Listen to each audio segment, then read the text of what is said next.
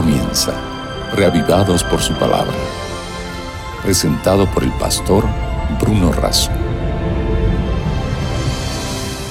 Como el siervo clama por las corrientes de las aguas, así clama por ti, oh Dios, el alma mía.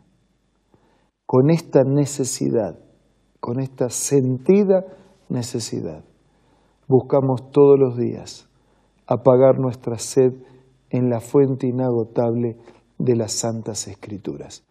Hoy nos detenemos en el capítulo 61 del libro de Isaías. Ahora pidamos la bendición de Dios. Padre nuestro que estás en los cielos, al meditar en tu palabra, queremos suplicarte que nos bendigas, que podamos hacerlo en tu presencia lo pido y lo agradezco en el nombre de Jesús. Amén. El capítulo 61 del libro de Isaías nos presenta el año del favor del Señor, el año agradable, es decir, un tiempo especial en que los problemas se resolvían. Vamos a leer y meditar en este capítulo en los términos de un siervo que tiene un mensaje especial para su pueblo de bendición y de salvación. Los primeros versículos fueron utilizados tiempo después, siete siglos después, por Jesús, aplicándoselos a sí mismo cuando estaba enseñando en la sinagoga. Dice, el Espíritu del Señor Omnipotente está sobre mí por cuanto me ha ungido para anunciar buenas nuevas a los pobres. Me ha enviado a sanar los corazones heridos, a proclamar liberación a los cautivos y a libertar a los prisioneros, a pregonar el año del favor del Señor y el día de la venganza de nuestro Dios, a consolar a todos los que están de duelo y a confortar a los dolientes de Sión.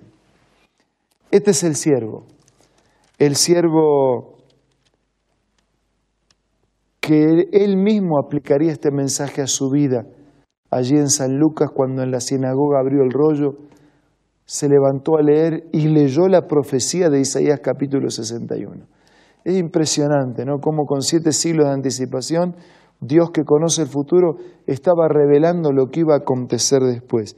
Y sí, se trata del Señor, se trata del Hijo de Dios, se trata del siervo de los siervos que fue ungido, es decir, fue, fue separado, fue bautizado por el Espíritu Santo para anunciar buenas nuevas a los pobres, a los pobres no solo material, sino también a los pobres de espíritu, a sanar corazones heridos, a proclamar libertad a los que están presos, a pregorar el, el año de favor del Señor, el día de la justicia de Dios, a consolar, a confortar, a dar una corona, dice versículo 3, a dar una corona en lugar de cenizas, aceite de alegría en lugar de luto, traje de fiesta en vez de espíritu de desaliento. Sí, esa es la misión del Señor. Esa es la misión de establecer robles de justicia para mostrar la gloria de Dios para reconstruir las ruinas antiguas, para restaurar los escombros de antaño, para reparar las ciudades en ruina. Amigos, esta es la misión profetizada de la vida, de la muerte, del amor y la misericordia de nuestro Señor Jesús. El versículo 5 dice, gente extraña pastoreará los rebaños de ustedes sus campos y viñedos serán labrados por un pueblo extranjero, pero a ustedes los llamarán sacerdotes del Señor. Les dirán ministros de nuestro Dios. Se alimentarán de las riquezas de las naciones, se jactarán de los tesoros de ella. Versículo 8. Yo el Señor amo la justicia, odio el robo, la iniquidad. En mi fidelidad los recompensaré y haré un pacto eterno. Sus descendientes serán conocidos entre las naciones y sus vástagos entre los pueblos. Versículo 10. Me deleito en el Señor, me regocijo en Dios, porque Él me vistió con ropas de salvación. Me cubrió con el manto de la justicia. Soy semejante a un novio que luce su diadema o a una novia adornada con sus joyas. Porque así como la tierra hace que broten los retoños y el huerto hace que germinen las semillas, así el Señor Omnipotente hará que broten la justicia y la alabanza ante todas las naciones. Este es el siervo, sufriente pero triunfante.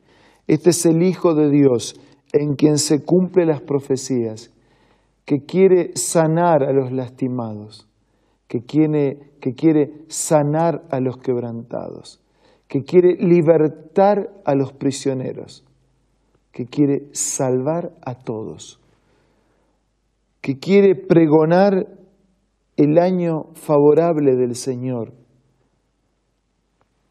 Así como en el pasado existía en aquellos días una institución llamada jubileo, que después de siete años, siete veces siete, siete por siete, cuarenta y nueve, el año cincuenta era el año del jubileo.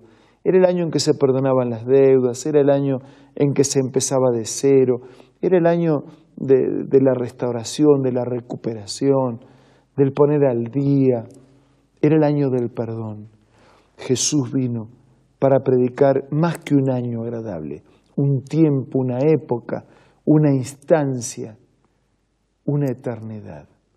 Él vino para compartir con nosotros una fiesta, la fiesta de la recuperación, de la restauración.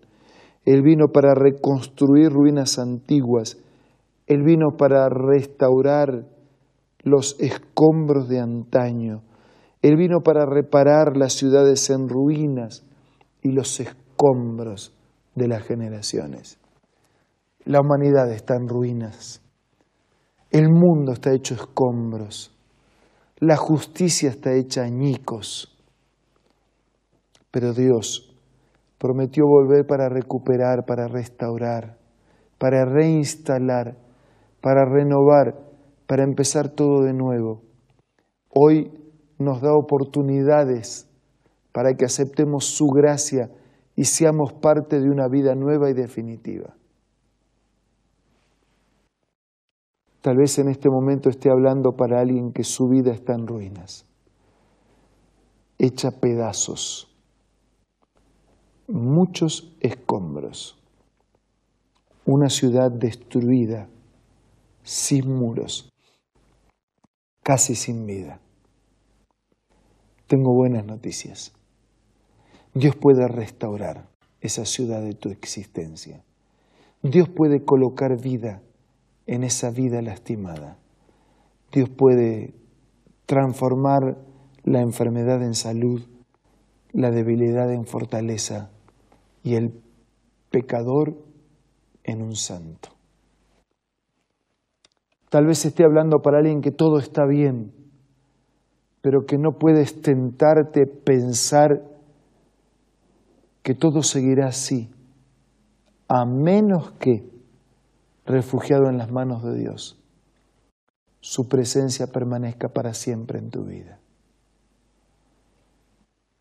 Todos podemos ser llamados a enfrentar dificultades, pero todos somos invitados por Dios a contar con su presencia y su gracia en nuestra vida.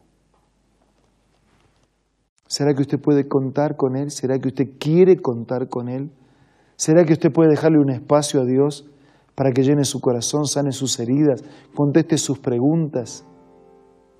¿Será que sí? ¿Será que no?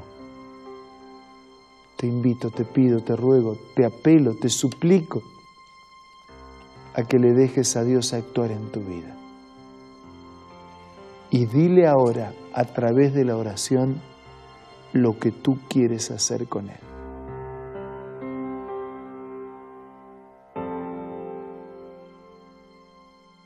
Señor, gracias por tus ofrecimientos. Gracias porque ese anuncio profético de Isaías se cumplió en la vida de Jesús. Y Él vino para eso, para sanar, para consolar, para confortar, para restaurar, para perdonar, para salvar. En esta hora te pedimos que toda tu promesa se cumpla en nuestras vidas y en la vida de cada uno de nuestros amigos y hermanos. Te lo pido y te lo agradezco en el nombre de Jesús. Amén.